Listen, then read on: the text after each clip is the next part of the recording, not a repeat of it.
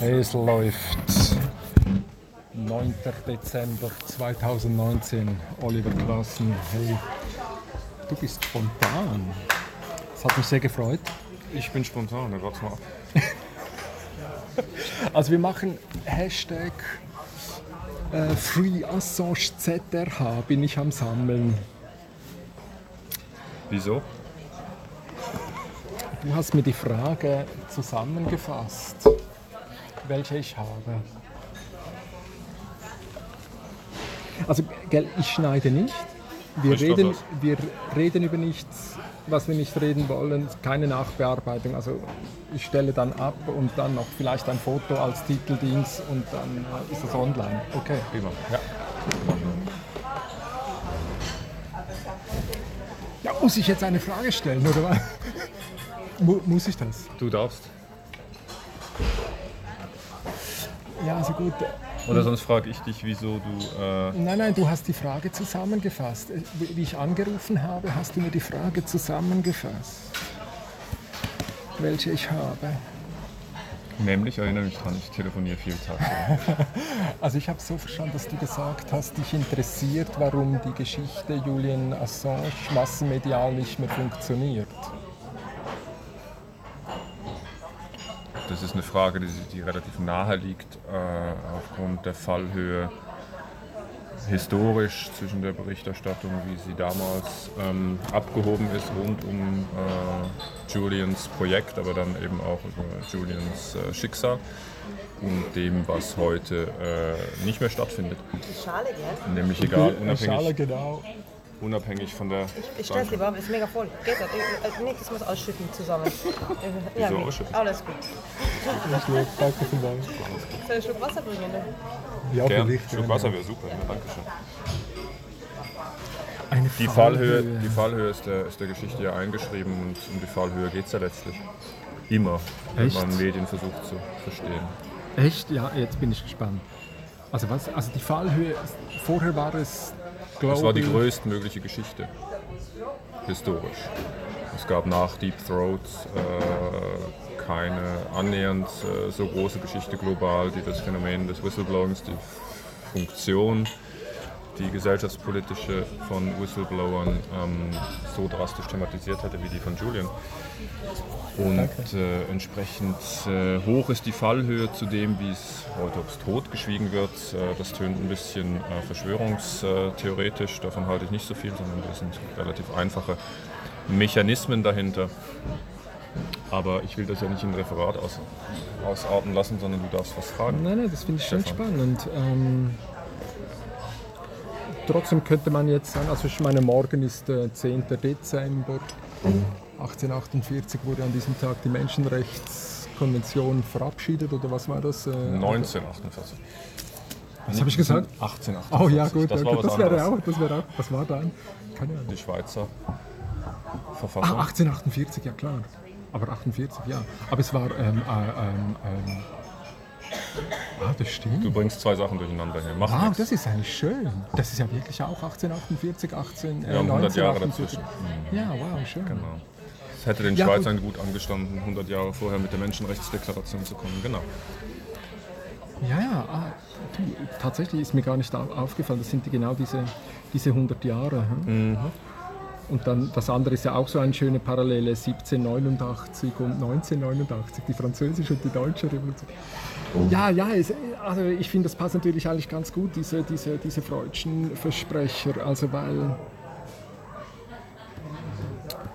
wird der Tod geschwiegen. Also ich meine, auf jeden Fall skandalisieren wir natürlich auch die Menschenrechte ja immer wieder über eben Personen. Ähm, und, und Julien geht es ganz sicher Hundeelend.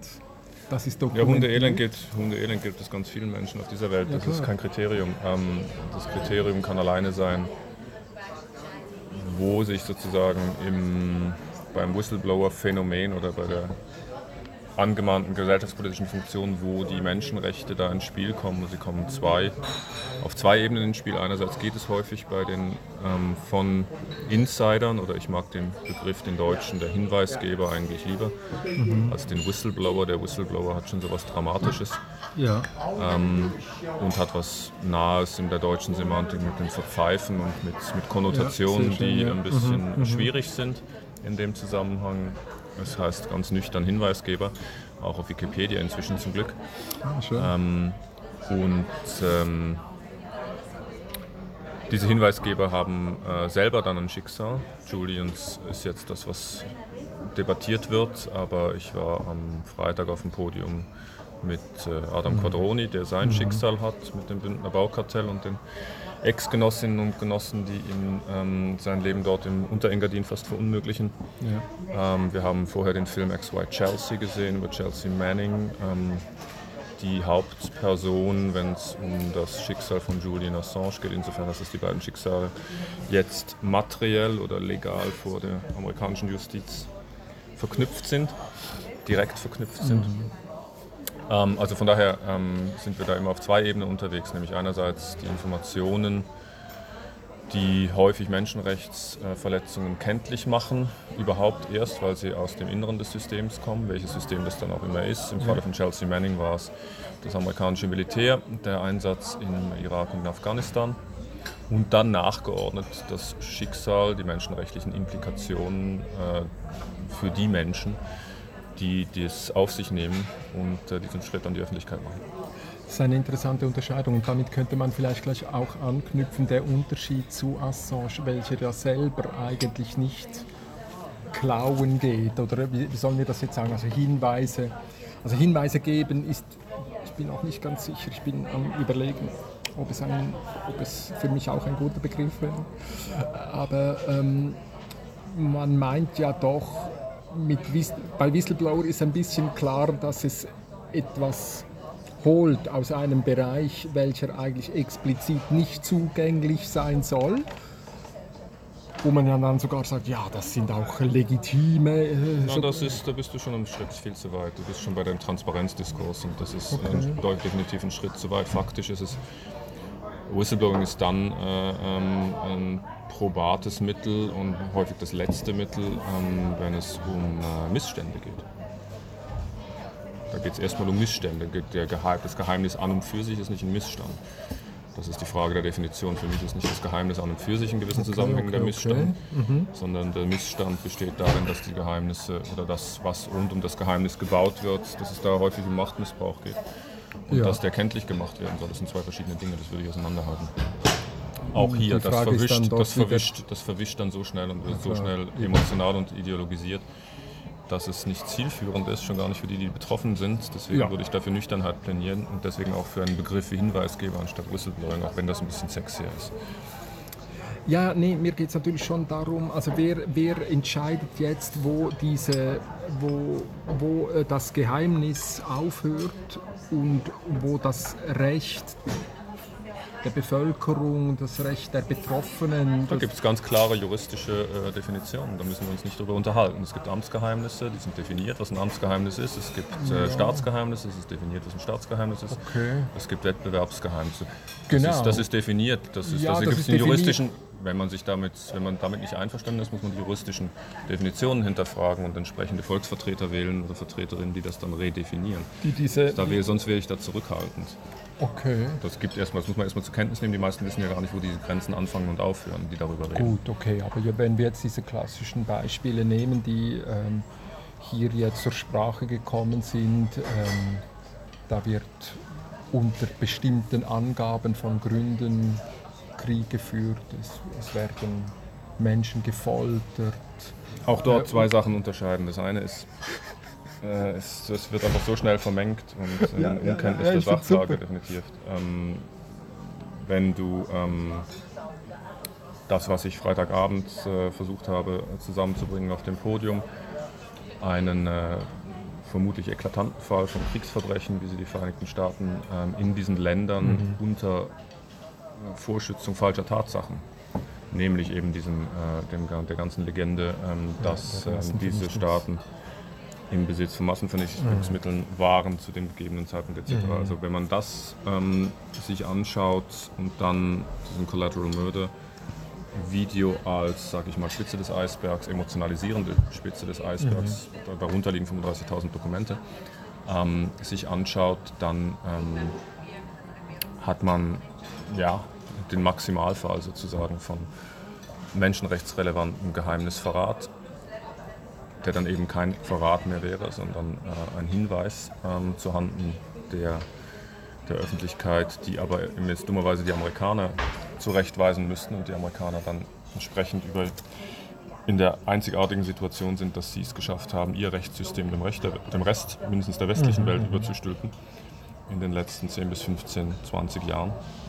Ähm, also eine Folge des Neoliberalismus, aber mehr auf der juristischen Seite. Stichwort Bankgeheimnis. Und Ja, wir haben ein paar genau. Kostproben davon in der Schweiz bekommen. Ähm, Auch Das ist- Julian Assange.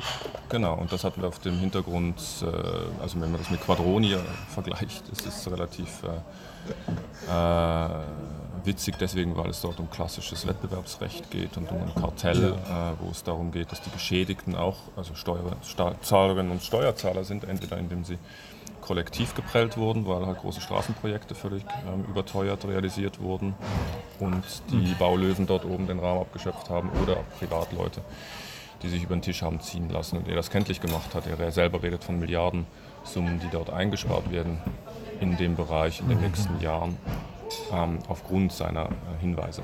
Aber es sind komplett verschiedene ähm, Gebiete, total, die man überhaupt nicht äh, miteinander vergleichen kann und trotzdem miteinander vergleichen muss. Neimetura, weil es geht um ähm, denselben Tatbestand, häufig dann eben allenfalls auch Straftatsbestand des Geheimnisverrats. Und äh, ich habe immer wieder versucht, äh, diesen Diskurs vom, vom der, der, des, rund ums Whistleblowing weg von dieser Verratsmetapher, äh, ähm, Metapher, aber auch weg von diesem Heldenepos zu bringen und zu ähm, möglichst nüchtern zu führen. Weil gerade auch den Julian Assanges dieser Welt oder jetzt den Adam Quadronis überhaupt nicht damit gedient ist, wenn man ähm, aus ihnen, äh, wenn man sie heroisiert. Und das genau ist passiert natürlich, ohne Ende. Und passiert auch gerade jetzt mit Free Assange übrigens. Absolut. Also ich meine, wenn er im Gefängnis sterben würde, das wäre der idealste Märtyrer. Äh, oder nicht? Ja, aber es wäre niemandem damit gedient, ihm am allerwenigsten bekanntermaßen, aber, Ja, klar.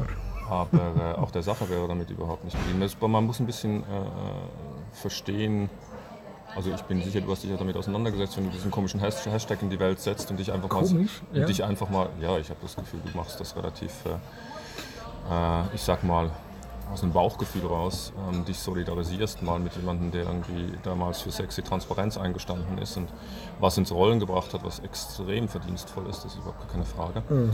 Aber äh, was mich dabei immer primär interessiert hat, ist die Mechanik dahinter, also auch bei ihm und in seinem Netzwerk. Und ich hatte zwei, dreimal Gelegenheit, in dieses äh, Netzwerk reinzuschauen. Wir hatten der Rudi Elmer, der damals die Julius Bär Ja, genau. Geschichte mit den Offshore-Steuerhinterziehungen Das ist ins Rollen gebracht hat. genau. Nein, das ist abgeschlossen. Nein, es soll noch mal. Okay. Er ist äh, freigesprochen worden auf Ja, Bundesgericht. das ist- es gibt nochmal Nachzieher, ja, Ja, das ist genau. aber die gibt ist es immer. ja, okay. Das Lear- Learning daraus ist, dass ein Whistleblowing in der Dimension äh, nie abgeschlossen ist, dass dich das den Rest deines Lebens begleitet und eine existenzielle Erfahrung Mhm. ist, das stimmt schon. Ähm, aber Rudi Elmer hat zuerst uns kontaktiert damals, ähm, bevor er zu Wikileaks gegangen ist. Und ist nur deswegen zu Wikileaks gegangen, weil wir ihn weitergereicht haben und aus seinen Dokumenten nicht schlau wurden.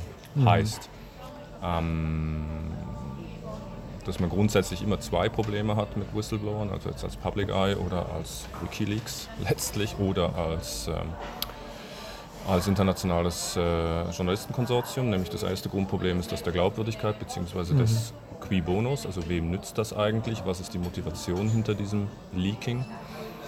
Das ist eine, häufig eine psychologische Frage, aber nicht nur. Und das zweite Problem ist eine Kontextfrage. Das heißt, du kriegst Informationen, die nur Sinn machen, wenn, sie, wenn du sie kontextualisieren kannst. Also alleine die Listen von Herrn Quadroni, so sexy sie daherkommen, hätten überhaupt keinen Sinn gemacht, ohne dass Herr Quadroni erzählt hätte und erklärt hätte, was es damit auf sich hat. Und zwar in wochenlanger Kleinarbeit den besagten Journalistinnen und Journalisten oder ohne dass Rudi Elmer damals eben seine Listen, die er ähm, von den Cayman Islands äh, mitgenommen hat, erklärt hat. Mhm. Und da fängt dann die Arbeit an. Ja. Jetzt ist es spannend, dass äh, kürzlich äh, in Berlin im Bundestag eine Befragung stattgefunden hat oder eine Anhörung, wie Sie es genannt haben, von der Linken. Und da sind dann ähm, äh, diese Journalisten ähm, aufgetreten. Die Videos sind auf YouTube. Und, ähm, Welche Journalisten der, sind da aufgetreten? Der John, wie heißt der? John Götz, äh, damals für den Spiegel unterwegs erzählt jetzt also, wie, wie es eigentlich gar keinen Unterschied gegeben hat zwischen, zwischen äh, Wikileaks und New York Times, Guardian, äh, Spiegel und so, dass sie halt eben gerade, wie du es vermutlich jetzt angezogen hast, vor diesen Papieren gehockt sind und sich versucht haben, einen Reim darauf zu machen, was sie jetzt eigentlich vorliegen haben und dass äh, John äh, Götz dann äh, einfach sagt, ja, in dem Moment, wo wir ausgemacht haben, dass die Dokumente jetzt online gehen, ähm, haben wir alle auf den Knopf gedrückt, dass es online gehen soll. Aber bei Wikileaks gab es eine Panne. Er redet von einem technischen Glitch. Und sie selber, also Wikileaks selber ist sechs bis acht Stunden, sagt er, später gekommen als New York Times, Guardian äh, und Spiegel. Und dann kommt es zu einem Gelächter, äh, in, in, dem er dann so rhetorisch fragt, ja, also wenn man äh, jemand ähm, verurteilen wollte wegen Veröffentlichung dieser Unterlagen, dann wäre es eigentlich gar nicht Julian, dann wären es eigentlich diese Journalisten. Mhm. So, das, das, fand ich noch eine witzige Situation. Mhm. Ja, tut nicht wahnsinnig viel zur Sache, weil äh, letztlich äh, die Informationen in der Fülle über Wikileaks liefen. Es geht ja nicht um die Geschichte, sondern es geht um die hinterlegten Informationen. Die waren öffentlich zugänglich bei Wikileaks und nicht bei den die, die Leitmedien, die anzitierten, die verlinkten okay. jeweils auf Wikileaks, unabhängig davon, ob das sechs oder acht Stunden später war. Ähm, aber ich finde äh, man muss sich, wenn, wenn die Grundfragestellung und deine Grundfragestellung heute ist, äh, wieso sich die Journalie nicht mehr konzertiert hinter Julian versammelt, ähm, dann hat das äh, diverse Gründe, ja. die relativ offensichtlich sind, finde ich, der mich mhm. äh, länger mit der Materie ja, genau. auseinandersetze. Genau. Ähm, das eine ist sicherlich dass Julian und seine Plattform immer instrumentell waren für den Journalismus und dass die Grenze sozusagen, wo er selber journalistisch tätig wurde oder aus einem journalistischen Selbstverständnis oder einer journalistischen Anmaßung meinetwegen eher gehandelt hat und wo nicht immer ähm, verschwommen war und verschwommen blieb. Das hat ja. vielen Berufskolleginnen und Kollegen nicht behagt, aus gutem Grund, weil äh, Julian sich dieser Grauzone eingerichtet hat und um maximale ähm, operative Freiheit zu haben. Und das ist, äh, ist heikel, weil das natürlich äh, verwässert gewisse Berufsstandards ja. und Selbstverständnisse und kränkt die Eitelkeit von ja. gewissen Leuten. Punkt 1. Punkt 2. Ähm, das ist dann am nächsten an den vielen Verschwörungstheorien, die rumgeistern. Ähm, dazu braucht es aber auch keine Theorie, sondern das ist ja Praxis gewesen, dass es diverse politische ähm, einflussreiche Stellen geschafft haben. Ähm, Julian Assange und seine Arbeit ähm, als in gewissen Phasen ähm, als pro-russisch bzw. antidemokratisch, jetzt in den Vereinigten Staaten, ja. auf die Partei gemünzt, auf die Kampagne von Frau Clinton genau. ähm, darzustellen. Ob das so war und wie weit das so war und we mit wem er zu welchem Zeitpunkt aus welcher Interessenlage zusammengearbeitet hat oder wessen Interessen er letztlich bedient hat und wieso, blieb im Dunkeln, mindestens für mich und ich glaube auch für den Rest der Menschheit. Das ist das Problem. Das ja. heißt, da gab es ein Glaubwürdigkeitsproblem der gröberen Sorte für äh, Wikileaks und Julian Assange, die, wo, wo sie es nicht mehr geschafft haben, das Steuer rumzureißen. Wieso ist mir schleierhaft geblieben, aber auch bei mir blieb ein Rest an äh, Misstrauen und äh, so ein großes Fragezeichen, dass sozusagen das Fragezeichen heute ähm, das Schicksal, das Einzelschicksal von Julian ein bisschen überdeckt. Da ist Ja. man dann nicht mehr so motiviert, wenn man nicht weiß, für wen man sich da genau einsetzt, Ja. sich für ihn einzusetzen, aufgrund seiner historischen Verdienste. Mm. Ich hatte auch ähm, das Vergnügen, ähm, Julian nur einmal getroffen. Ich kenne ihn selber also so gut wie nicht, aber ich hatte mal ähm, ausführlich das, äh, die, das Vergnügen mit seiner damaligen Nummer 2, mit Daniel Domscheit-Berg zusammen zu arbeiten. Ich hatte ihn nach Davos eingeladen, ans Public Eye und, zu, und zu anderen Gelegenheiten. Mhm. Das war Primetime damals. Ja, das, genau. das, da, Daniel war damals mit fünf Laptops unterwegs, die alle ähm, ungefähr vom geheimsten waren, was du dir damals vorstellen konntest. Und ich nächtigte neben ihm. Das war sehr amüsant und lehrreich. Aber es war vor allen Dingen deswegen lehrreich, weil Daniel Domscheit-Berg, die deutsche Nummer zwei des Netzwerks damals, mh, sozusagen eine Standleitung mit Julian hatte, einerseits natürlich, aber andererseits damals schon, und das war wirklich, ähm, da wurde er vom Spiegel zu ähm, BBC zum, ähm, keine Ahnung, you name it, welche Medien auch immer rumgereicht und konnte sich vor Ehrerbietung kaum retten, auch in Davos damals. Aber er war damals schon grundmisstrauisch und es hat ein, ein starkes Unbehagen bei ihm ausgelöst, weil er, das, weil er wusste, war smart genug zu wissen, dass wer so hoch gejubelt wird, auch so tief fallen kann und fallen wird. Und das wollte er dann nicht mehr miterleben und hat sich rechtzeitig verabschiedet. Aber er hat auch einen Instinkt gehabt, dass das, der ganze Jubeltrubel, den es damals gab, um die Person und die Funktion von äh, Julian und auch von ihm, ähm, dass das krank macht. Am Ende des Tages krank Ja. macht. Gut, es war dann Und er hat bei sich- ihm eine Sex und er hat sich- irgendwas, oder nicht? Nein, zero. Nichts davon. Bei, bei ihm nicht. Okay. Überhaupt nichts, nein. Daniel ist, äh, ist liiert mit einer deutschen Parlamentarierin der Linken im, im Deutschen Bundestag. Jetzt ist, ähm, und die sind irgendwann von Berlin rausgezogen aufs Land und er hat sich komplett verabschiedet. Ist nach wie vor ein Nerd und ein Techie und, und, und macht halt spannende Projekte, aber nichts mehr mit Wikileaks und schon lange nicht mehr. Und das hat mir deutlich gemacht, dass, äh, also sehr deutlich gemacht, dass ähm, der Selbstschutz, der bei ihm gegriffen hat, den hätte ich Julian auch gewünscht.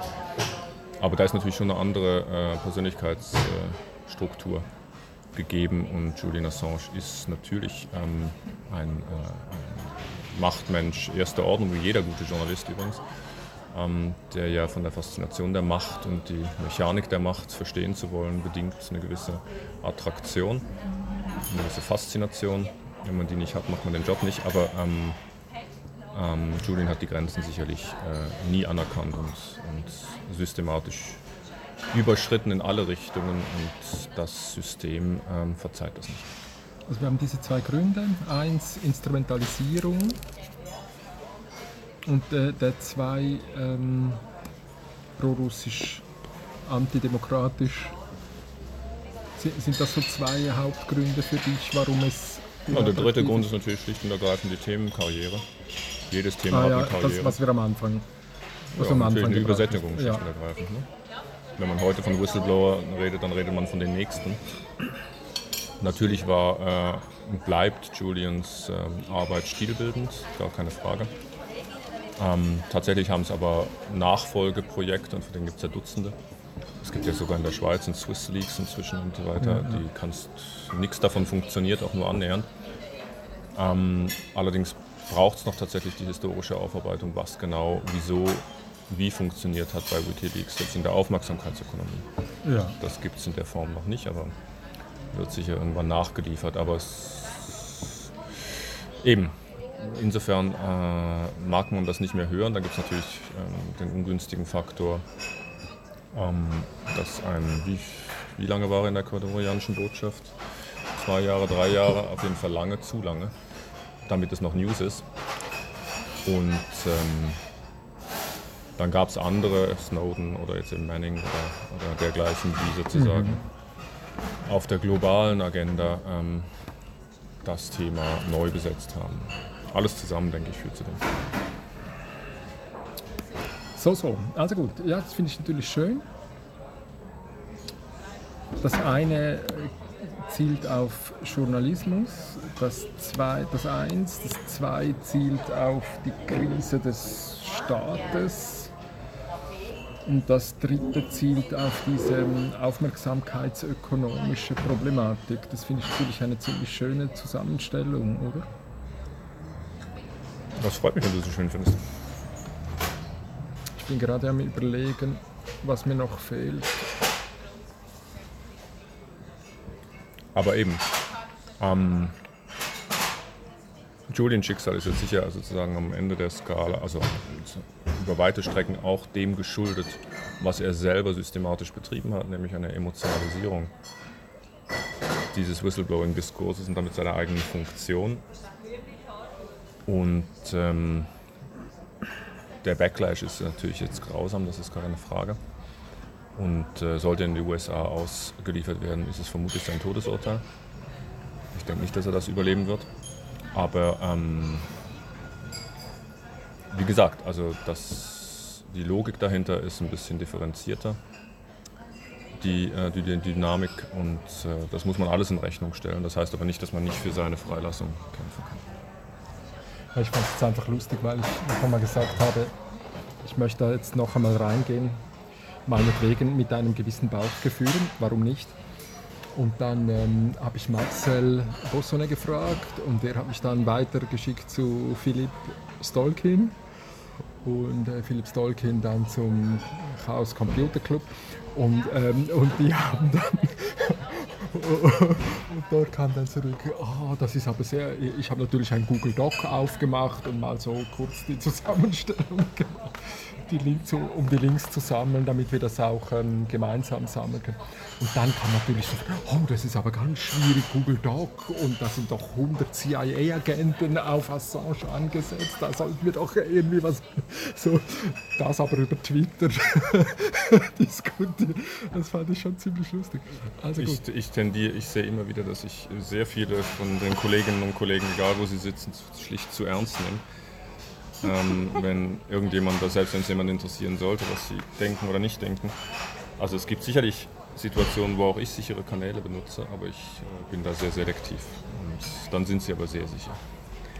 Es gab 2010 ein, ein Interview, Schweiz am Sonntag oder was der Teufel war, oder am Wochenende, keine Ahnung was. Ich habe es verlinkt im Twitter-Thread, was ich da im, beim Dokument dann unten anhänge.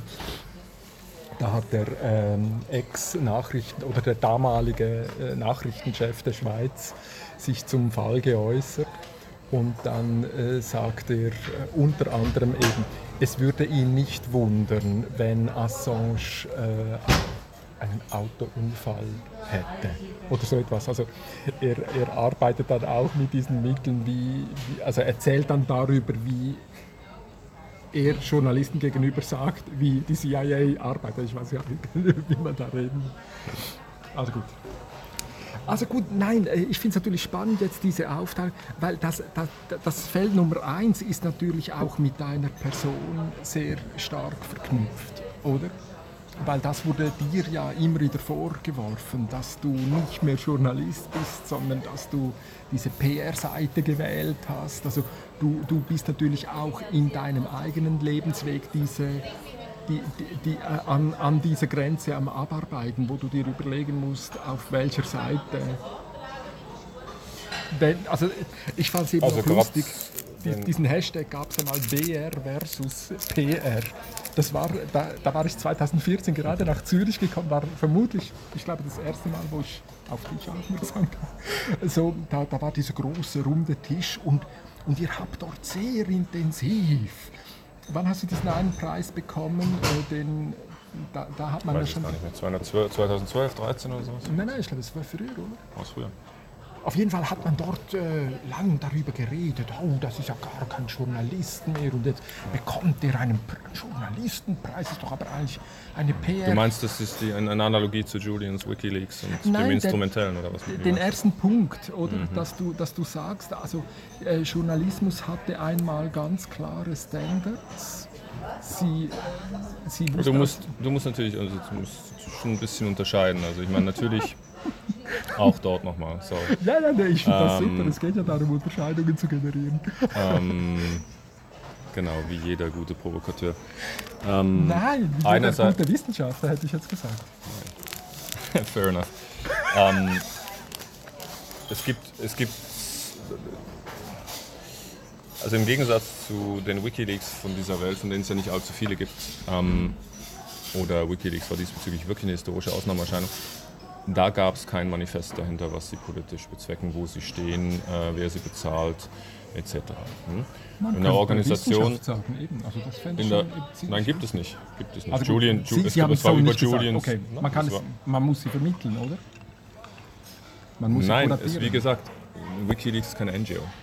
Wikileaks war eine Organisation, die äh, aus, ähm, mit journalistischem Selbstverständnis und mit journalistischen Ansprüchen mehr oder minder operiert hat. Allein schon deswegen, weil Julian sich angemaßt hat, Gatekeeper zu spielen. Also Julian hat angemaßt sich, Julian hat sich, Julian hat, hat Ja?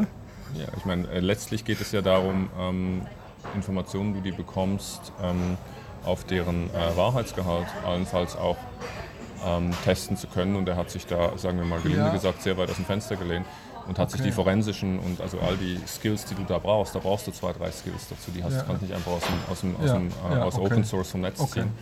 Die hat er schlicht nicht gehabt und hat es trotzdem gemacht. Und äh, das wäre also grobe Sorgfaltspflichtverletzung äh, für jeden journalistischen Standard. Im Übrigen hat er, ist er ja auch ins Kreuzfeuer der Kritik gekommen, auch deswegen, weil er eben gerade ähm, Source Material, also ähm, Originaldokumente veröffentlicht hat, ohne Namen zu schwärzen, damals, äh, Ja, wenn es um amerikanische Militär ging ja. und so weiter und so fort. Also das ist schon, da war einiges grob Fahrlässiges dabei, was man so nicht macht und er hat es trotzdem gemacht, auch um zu provozieren. Und ähm, das muss man ein bisschen äh, äh, voneinander halten. Wenn wir Informationen bekommen, dann tun wir erstmal gar nichts anderes als nach unserem besten Wissen und Gewissen oder über unsere Netzwerke versuchen das zu verifizieren und die Relevanz dessen äh, äh, abzutasten und dann überlegen wir uns ein weiteres Vorgehen, ob wir das dann alleine machen oder mit Medien zusammen oder wie auch immer. Different Story, aber das ist schon mal was ganz anderes, zumal ja bei uns auf der Webseite auch steht, wofür wir stehen und was wir machen Ja. und wieso wir das machen. Also das ist schon anders, kann man nicht über einen Kamm stellen. Was mir aber wichtig ist, ist, dass das eigentlich Wichtige für die Leute dort draußen, ähm, denke ich, ähm, dass es im Abspann des Filmes äh, zu ähm, dem Schicksal von äh, Chelsea Manning, den wir am Freitag hier in der Premiere gehabt hatten in der Schweiz, ähm, What would you have done? steht dort. Was hättest du getan, was hätten Sie getan für den Fall, dass Sie Zeuge von Menschenrechtsverletzungen, wie sie in den Vereinigten oder jetzt dort im Irak oder in Afghanistan vorgekommen sind und man sitzt auf diesen Dokumenten, was hättest du getan? Das ist die eigentliche zentrale Frage. Und da ist das Schicksal von Whistleblowern oder Figuren wie jetzt einem Julian Assange ähm, wichtig zu verstehen, dass, denke ich, so ein Schritt mit solcher Art Informationen an die Öffentlichkeit, in welcher Form und welcher, welchen Kanal auch immer, ein existenzieller Schritt ist. Eine Veränderung ist, die da- danach ist nichts mehr so, wie es davor war. Das ist ein Einschnitt, ähm, der unwiederbringlich ist, der unwiderruflich ist und der nur vergleichbar ist mit äh, dem Tod von einem nahen Verwandten oder mit der eigenen Vater- oder Mutterschaft oder dergleichen, weil das ist ein, das definiert einfach den Rest dessen, was war und dessen, was kommen wird, total um. Deswegen kann man das gar nicht hoch genug häng- hängen und deswegen müssen das Leute wissen, die je in die Situation kommen sollten, vor dieser Entscheidung zu stehen und diese Entscheidung auf diesem Hintergrund zu fällen. Das ist das, was uns diese Schicksale lehren im Kern. Abgesehen nicht von sagen, der Schaulust sozusagen, die wir haben, ähm, wenn es darum geht, wow, jetzt sind diese Leute, wir haben ja genau die gleiche Schaulust wie der, wie der Boulevardjournalist, die sagt, wow, vom, vom, vom Gott zum Teufel in, in 24 Stunden. Das ist ja davon, wir leben ja auch davon. Also wir müssten uns selbst befragen, wie weit wir diese Faszination auch erleben. Aber jetzt also Doch, lieber Stefan. äh, Boulevard, Auch du. Boulevard so zu legitimieren. Aber könnten wir nicht. Das äh, geht nicht um ums Legitimieren, sondern es geht darum zu verstehen, Ja, wie es nee, funktioniert und wie man selber funktioniert. Also gut. Aber könnten wir nicht sagen mit Snowden, ähm, Permanent Record und so, also wir, wir kommen natürlich, also wir werden uns ja, wir dürfen, wir können so sagen, wir, wir dürfen jetzt auch darüber reden, was, was uns wohl schon länger klar ist. Also wir haben es mit einer völlig anderen informationellen Situation zu tun dieses Permanent Record mit, mit, mit, mit Staaten, äh, NSA, äh, einmal mehr die USA. Aber ich, ich habe ein, du bist bei iPhone, ich bin bei Samsung, also ähm, wir, wir sind vernetzt über die Telecoms. Also es, es gibt wir werden uns bewusst, dass wir mit einer völlig anderen ähm, informationellen, auf einer völlig anderen informationellen Grundlage am Arbeiten sind. Und von daher würde ich natürlich sagen, dieses, dieses Rauslegen von Dokumenten ungeschönt, Snowden spricht von nackter Kommunikation, ähm, äh, ist natürlich auch eine Vorwegnahme vor eben zehn Jahren und mehr von dem, was heute eigentlich immer mehr Menschen bewusst wird, wie wir am Kommunizieren sind. Insofern äh, also greift das natürlich schon auch diese Gatekeeper-Rolle auch von Journalismus an, oder? Ja, sowieso. Ich meine, das ist ja auf allen Ebenen gechallenged. Das ist, das ja. ist gar keine Frage. Ähm, es geht bloß um Qualitätsmaßstäbe und Qualitätsstandards, die Journalismus versucht zu bewahren und die letztlich das Geschäftsmodell von Journalismus sind. Weil ohne diese Qualitätsmaßstäbe, ohne dass sie diese Verlässlichkeit mhm. und damit die Glaubwürdigkeit haben, Quellen eben anders zu prüfen und andere äh, äh, Instrumente zu haben, um Quellen prüfen zu können und Quellen kontextualisieren zu können, braucht es keinen Journalismus mehr. Genau das ist heute durch diese Mechanismen, die du beschreibst, schält sich der, Gesch der Geschäftskern, auch die Geschäftsgrundlage und das Selbstverständnis des Journalismus deutlich heraus. Genau. Das ist also nicht nur was, das den Journalismus untergräbt, sondern was ihn gleichzeitig auch stärkt, wenn man es richtig rum ansieht. Und äh, das haben auch immer mehr äh, äh, Kolleginnen und Kollegen begriffen und die sich jetzt in, äh, in irgendwelchen Konsortien oder äh, häufig äh, grenzübergreifend zusammentun, um Möglichkeit zu haben, überhaupt äh, diese häufig sehr komplexe Datenlage, die dann auch eben grenzübergreifend ist, überhaupt der Herr zu werden und das interpretieren zu können und mit dem umgehen zu können. Genau, dort entsteht dann diese unheilige Allianz von, von, von Staat und, und Journalismus, was, was dann der zweite Punkt anziehen würde, oder? Wenn man natürlich sagen würde, ja, unter welcher äh, Legitimation haben die Daten rausgelegt, dann könnte man sagen, ja, es ist das alte Prinzip von Aufklärung, es ist das alte Prinzip von, von das implizite explizit machen und dass die Bürger in, in, ein Empowerment... Äh schon einverstanden, aber es gibt natürlich auch dort ähnlich äh, äh, wie, du, wie bei den ähm, Geheimnisdefinitionen quasi einfach eine allgemein akzeptierte Praxis, die muss man, mit der muss man sich erstmal auseinandersetzen wo die herkommt und wie legitim die dann wiederum ist. Ja. Ähm,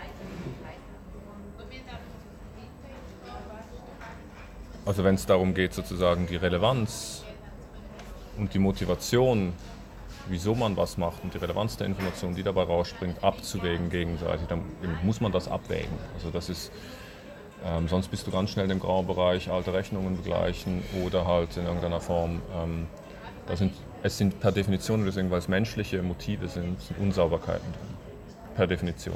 Das, du, ja. Lupen rein kriegst du es nicht hin. Oder? Ja weil jemand, der aus einer Struktur, wie geheim auch immer, heraus berichtet, muss erstmal in diese Struktur rein. Und auf dem Weg in diese Struktur rein hat er schon, er oder sie schon Kompromisse gemacht. Herr Quadroni war Teil dieses Baukartells, deswegen konnte er es an die Öffentlichkeit bringen.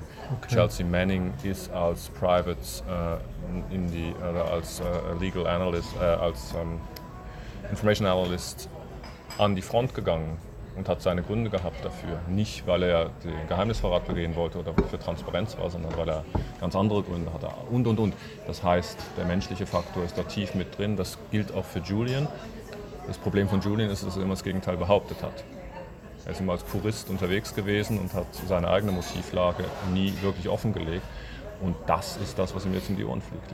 Also ich dachte natürlich immer, dieses Sesam öffnet, ich hätte sich darauf bezogen, nicht, dass ich hinein will in dieses Geheimnis, sondern aus dem Geheimnis raus will. Also ermöglicht eigentlich nicht dieses, diese Netzwerkkommunikation, eben gerade diese, diese parzellierten, diese geschützten Bereiche aufzubrechen. Also ich meine, ich, ich habe natürlich äh, eben auch Erklärung von Bern oder heute äh, Public Eye immer so verstanden. Also wir, wir arbeiten ja an diesen Grenzen. Ich als Sozialarbeiter mit Menschenrechtsvertiefung, hallo.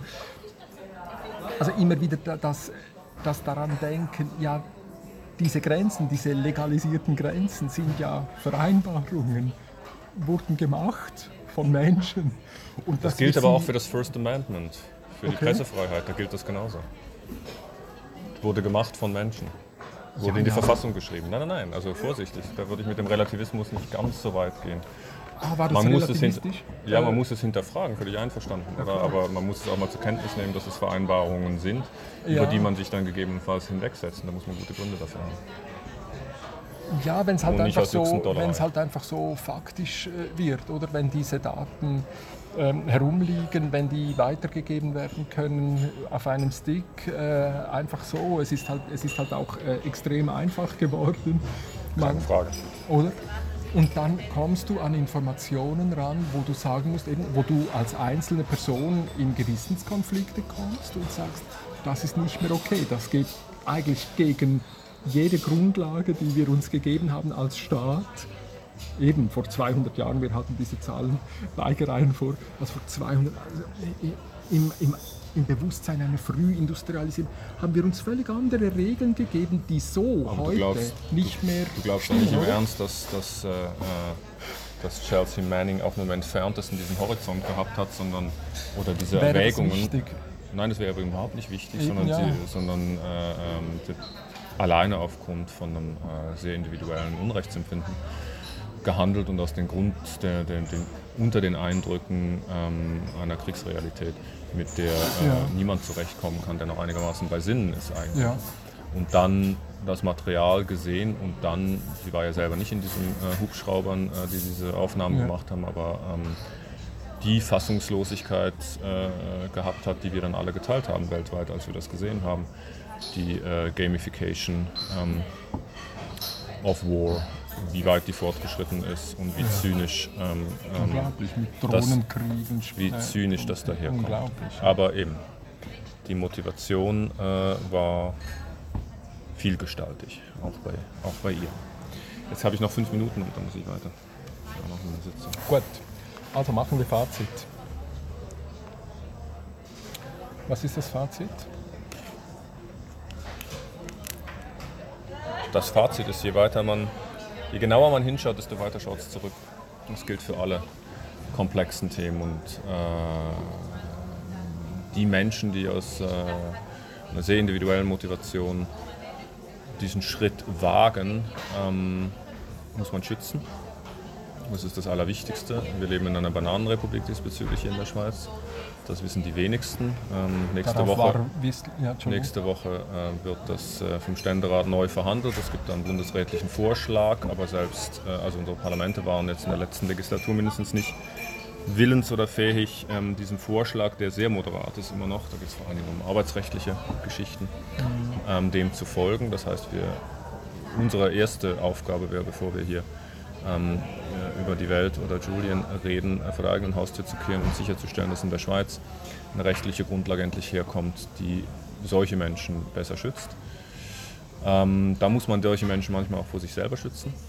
Das ist dann häufig die Aufgabe von den Leuten, die auf der anderen Seite des Briefkastens sitzen. Ähm, und erst dann, denke ich, macht es Sinn, sozusagen sich allgemein und global über das äh, Phänomen und damit auch das Phänomen, äh, also Phänomen Whistleblowing und dann das Phänomen Julian Assange zu So, so. Machst du In der das. Reihenfolge der Prioritäten. Was wäre, wenn der Staat, das war übrigens auch 1848 das Fazit ja eigentlich nach der Erfahrung mit Deutschland, wenn der Nationalstaat selber als Problem erkannt werden würde, oder? Also wenn wir eigentlich in einem, in einem noch einmal durch diese Schlaufe gehen, ich sage dann immer eben, wir, die wir mit all diesen Geräten arbeiten, ich bin voll bei Google, einem amerikanischen Konzern, arbe äh, nicke, nicht der einzige. nicke immer da äh, irische Rechte ab, keine Ahnung was, ich weiß nicht, welcher Jurist mich äh, gegen Google verteidigen könnte, etc. Ciao Philipp. ähm, und wir eigentlich eine völlig andere Realität, eine, eine, in einer völlig anderen Realität leben, welche eben gerade durch diese glaube, Parlamente solche- gar nicht mehr Ich glaube, solche werden, oder? Ungleichzeitigkeiten sind der Geschichte immer eingeschrieben gewesen. Ja, genau. Aber, sie, dann- aber sie dynamisieren sich natürlich. Ja, also jetzt sind die Ungleichzeitigkeiten alle zwei Jahre besonders frappant oder kriegen sozusagen eine neue Dimension. Ja, ja, ja. Das war aber auch früher zu. Ich meine, einer der, der ersten Globalisten war Napoleon, also auf dem damaligen äh, Wissensstand und, Und mit den damaligen Instrumenten. Heute? die sitzen vor schon primär im Silicon Valley, das ist äh, keine Frage, aber es gibt auch ein paar, die sitzen äh, in Moskau und in Peking und Also sogar ein paar, die im Zug sitzen. Ja, genau. Ich denke mir immer, also wer hatte denn vor 200 Jahren die geniale Idee, diese vier Prinzipien von Rechtsstaat, Demokratie, Föderalismus, Sozialstaat für die Schweiz ähm, zu formulieren, wo danach alle, egal wie sie dachten und egal wie, wie sie nicht einverstanden waren, inhalten, aber sich in vier Punkten einigen konnten und sagen, okay, wenn wir auf diese vier Elemente schauen, dann, dann können wir in diese Industrialisierung reindüsen. Und dann wäre doch eigentlich, das wäre das Gedankenexperiment, die Frage heute, auf welche vier oder was auch immer Prinzipien schauen wir heute, wo wir in einer völlig anderen äh, Situation äh, unterwegs sind und wo entstehen Das müsste man dann auffächern in die verschiedenen Dimensionen, aber man käme sicher auf solche konsensfähigen ähm, ähm, wo wird das Formeln. entwickelt? Das wurde damals auch nicht an einem Ort entwickelt, sondern das hat sich sozusagen, Genau. das waren Leute, die äh, durch eine Mischung aus, keine Ahnung, äh, Empathie und Nähe zu ähm, ähm, gutes Bauchgefühl äh, für ihre Klientel verbunden haben mit einer Weitsicht ähm, und einer Menschenkenntnis. Ähm, Aber f- höre ich raus, dass du sagst, ja, eigentlich wäre es an der Zeit. nein, es ist an der Zeit. Wir leben in dieser Zeit. Wir sind in so einer Scharnierzeit Also, wo, offenkundig. wo, wo, wo arbeiten wir daran? Also ich meine sicher, also ich bin ganz sicher, Madrid dass ich, ist, Madrid ist gerade erst um die Ecke. Ne? was, ist, was war Madrid? Der COP, der Okay, Klimagipfel. okay. Also die ökologische Krise, ja. Die, ö- die ökonomische Das ist Herausforderung. eine, das ist ja, eine klar. und dieselbe. Das ist ein und dieselbe. Unser, unser, Ökonomie, Selbstverständ, unser okay. Selbstverständnis äh, ist noch nie so in Frage gestanden, als Ja.